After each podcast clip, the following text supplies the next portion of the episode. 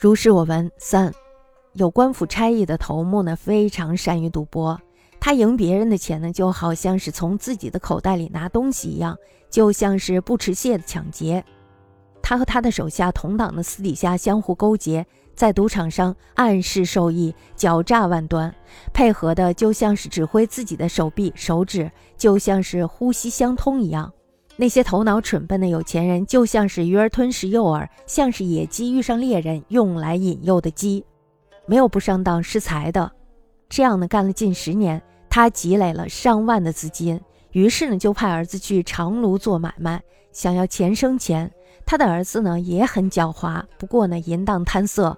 有一个人呢，曾经堕入了赌博的圈套，破了家。对于他们呢是有刻骨铭心的仇恨的，于是呢就要求和他一同前往，而暗地里呢却带他去了妓院，在那里啊满眼都是舞山歌扇，令他沉醉其中，不想回家。他的资产呢很快就耗尽了十分之九。做父亲的呢稍稍听到了一些传闻，就亲自去查看，事情已经不可收拾了。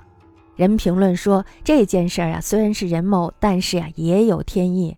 报仇的人动了这个念头，大概呢是神的启发吧，不然呢他为什么以前那么傻，而后来又那么精呢？旭魁有善博者，取人钱犹探物于囊，犹不持兵而劫夺也。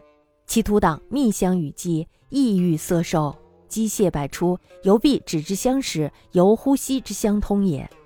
癌数多财者，则由于吞耳，由智欲美耳。如是近十年，妥金巨万，比其子假于长庐，归十一之力。诡异皎洁，然野荡好于色。有坠其树而破家者，贤之刺骨，乃其与邪妄，而因导之为北里游，五山隔山，单玩忘归。好其资十之久，须魁微有所闻，自往燕教，已不可收拾也。论者谓：事虽人谋，亦有天道。仇者之动此念，待神奇其心于，不然何前于而后至也？